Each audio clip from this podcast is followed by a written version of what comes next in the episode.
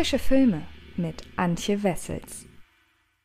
Hallo liebe Freds und herzlich willkommen zu einer neuen Ausgabe des Frische Filme Podcasts. Diese Woche ist hierzulande leider nicht ganz so viel los, was Neustarts auf den Streamingdiensten angeht, zumindest was neue Produktionen angeht. Und äh, deshalb habe ich mich ein bisschen umgeschaut, was denn sonst so in den weiten Teilen der Welt jetzt gerade auf Streamingdiensten erschienen ist und neben Raya und der letzte Drache und Tom und Jerry habe ich mir Monster Hunter vorgenommen. Auf die Monster Hunter Produktion bzw. Verfilmung warten ja einige von euch. Ob diese Wartezeit berechtigt ist, das möchte ich euch verraten, nachdem ich euch erzählt habe, worum es denn überhaupt geht in dem Film.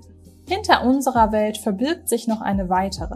Eine Welt voller gefährlicher und mächtiger Monster, die ihr Territorium mit tödlicher Grausamkeit regieren. Als ein unerwarteter Sandsturm Captain Artemis, gespielt von Mila Jovovich, und ihre Einheit, bestehend aus T.I. Harris, Megan Good und Diego Boneta, in eine neue Welt katapultiert, müssen die Soldaten schockiert feststellen, dass in diesem feindlichen und unbekannten Land gigantische und schreckliche Monster leben, die gegen ihre Feuerkraft immun sind. In ihrem verzweifelten Kampf ums Überleben trifft die Einheit auf den mysteriösen Hunter, gespielt von Tony Ja, dessen einzigartige Fähigkeiten es ihm ermöglichen, den mächtigen Kreaturen immer einen Schritt voraus zu sein. Als Artemis und Hunter langsam Vertrauen zueinander aufbauen, entdeckt sie, dass er Teil eines Teams ist, das von Admiral, gespielt von Ron Perlman, angeführt wird. Angesichts einer Gefahr, die so groß ist, dass sie ihre Welt zu zerstören droht, schließen sich die tapferen Krieger mit ihren außergewöhnlichen Fähigkeiten zusammen, um Seite an Seite im ultimativen Showdown zu kämpfen.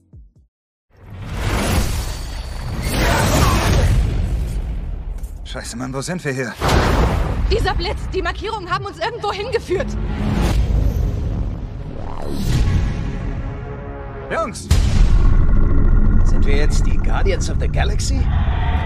Auf 6 Uhr! Dear Bros.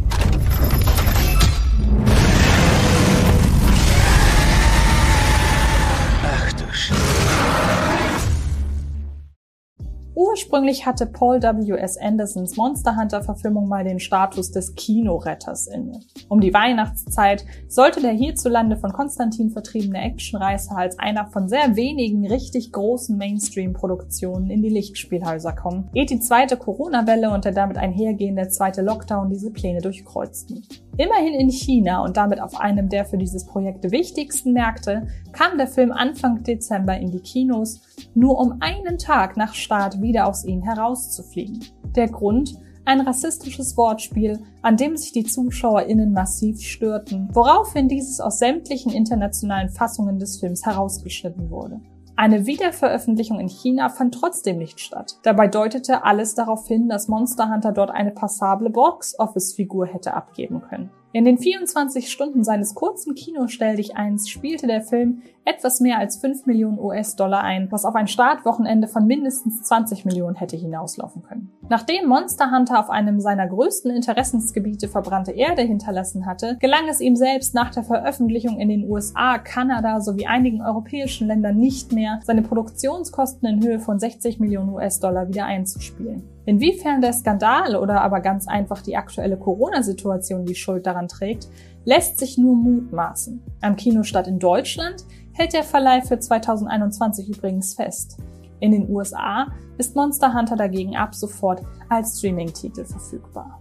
Auf den wichtigsten Positionen vor und hinter der Kamera nahm für Monster Hunter eine zum Großteil altbewährte Combo aus den Resident Evil Filmen Platz. Paul W.S. Anderson schrieb das Skript auf Basis der gleichnamigen Capcom Videospielreihe, führte Regie und besetzte seine Gattin Mila Jovovich in der Hauptrolle. Auch Kameramann Glenn McPherson und Komponist Paul Hesslinger zeichneten bereits für die audiovisuelle Gestaltung einiger Resident Evil Teile verantwortlich. Insofern lässt sich Monster Hunter kaum vorwerfen, nicht von Anfang an mit offenen Karten zu spielen. Sowohl der sehr enge Handlungsrahmen der Videospielserie, in der es in erster Linie um das Töten von Tieren und fiesen Monstern geht, um sich aus den Körperteilen der Viecher neue, noch stärkere Waffen zu bauen, sowie die bisherige Arbeit des Monster Hunter Teams geben die Richtung für einen Film vor, der sich vor allem auf spektakuläre Schauwerte und Non-Stop-Action verlässt, sowie inhaltliche Ansprüche selbstbewusst hinten anstellt. Um es direkt vorwegzunehmen, Wem es ausreicht, dass Andersons Monster Hunter diese Minimalanforderungen eine Spieleverfilmung erfüllt und unter diesen Umständen dazu bereit ist, sämtliche weitere Qualitätsansprüche hinten anzustellen, der kommt im Kino respektive vor dem heimischen Fernsehschirm voll auf seine Kosten. Denn dass es Anderson leicht fällt, Quantität zu liefern, hat er ja bereits in seinen bisherigen Arbeiten bewiesen. Nur mit der Qualität ist das ebenso eine Sache.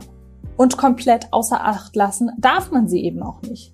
Erst recht dann nicht, wenn sie sich nicht bloß auf die erzählerische Wertigkeit von Monster Hunter bezieht, die Story bei einem Film wie diesem hier hinten anzustellen ist völlig legitim, solange es nur ordentlich kracht, sondern auch auf die Ausführung selbst.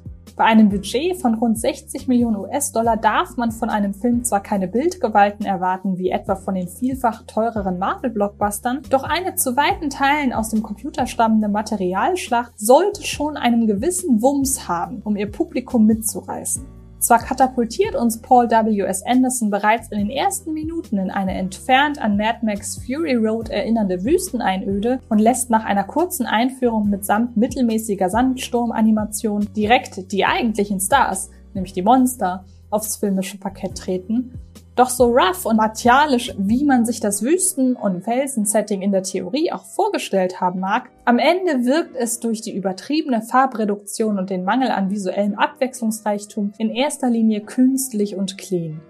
Zwar bringen die stark animierten Kreaturen im wahrsten Sinn des Wortes Leben in die Bude, doch ausgerechnet in den Momenten, in denen eigentlich Übersicht gefordert wäre, bläst Glenn McPherson zum Angriff auf das Durchhaltevermögen seiner ZuschauerInnen. Dabei sind die hemmungslos verwackelten Bilder längst nicht das einzige Problem der Monster Hunter Action Szenen. Editor Doobie White ebenfalls Teil der Resident Evil Combo, sorgt dafür, dass kaum eine Einstellung länger als drei Sekunden stehen bleibt. Selbst wenn Monster Hunter das Potenzial eines Hirn aus Actionfests besäße, kann man sich im Anbetracht der inszenatorischen Ausführung so kaum daran ergötzen.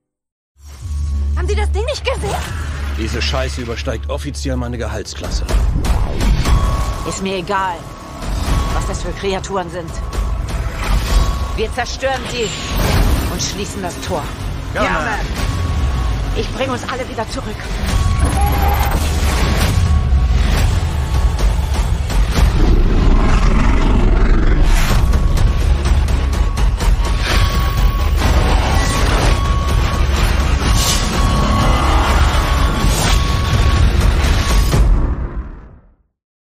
Darüber hinaus machen die Mensch gegen Monsterkämpfe in Monster Hunter zwar einen beträchtlichen Teil der Laufzeit aus, gleichwohl legt Paul W. S. Anderson ein bemerkenswertes Talent dafür an den Tag, seinen Film immer dann auszubremsen, wenn er eigentlich in den Turbo-Boost schalten müsste. Außerhalb seiner Action-Szenen mangelt es dem Film derweil an so ziemlich allem, womit sich auch die weniger rasanten Momente noch halbwegs ertragen ließen. Dann nämlich liegt der Fokus in Gänze auf Hauptdarstellerin Mila Jovovich, deren Performance sich mitnichten von ihren Darbietungen der Alice aus der Resident Evil-Reihe unterscheidet, sowie auf dem von Tony Jaa gespielten Hunter.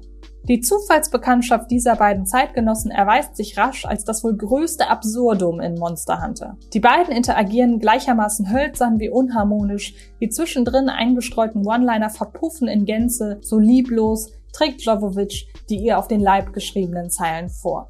Generell legt Anderson hier keinerlei Gespür für komödiantisches Timing an den Tag. Wenn in Monster Hunter geschmunzelt werden darf, dann allenfalls unfreiwillig. Alles halb so schlimm, würde man da gern sagen. Schließlich geht es hier nicht um menschliche, sondern um monströse Interaktion. Doch dafür sind die Dialogszenen und Actionpausen dann doch erstaunlich ausufernd.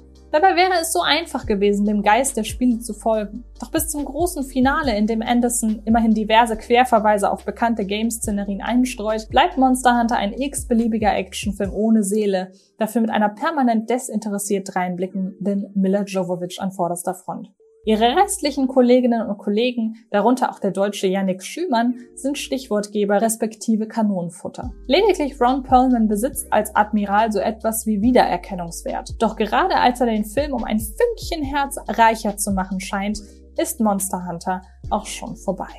Kommen wir also zu einem Fazit. Die audiovisuell zwischen durchwachsen und hundsmiserabel changierende Verfilmung der Monster Hunter Spielereihe ist zwar zu weiten Teilen eine solch hemmungslose Materialschlacht geworden, wie man es im Anbetracht der Vorlage erwarten durfte, doch jenen Momenten, in denen Paul W. S. Anderson mächtig auf den Putz haut, stehen ausufernde Szenen gegenüber, in denen man sich für die desinteressiert vorgetragenen zwischenmenschlichen Probleme der Hauptfiguren interessieren soll.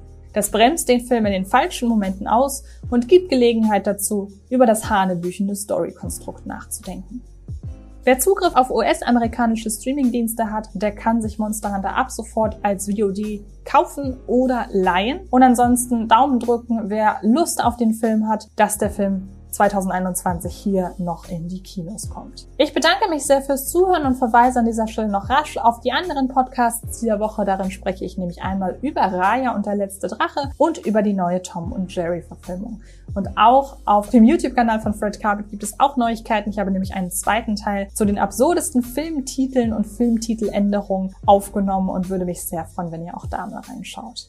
In diesem Sinne, vielen Dank fürs Zuhören, viel Spaß beim Filme gucken und bis bald.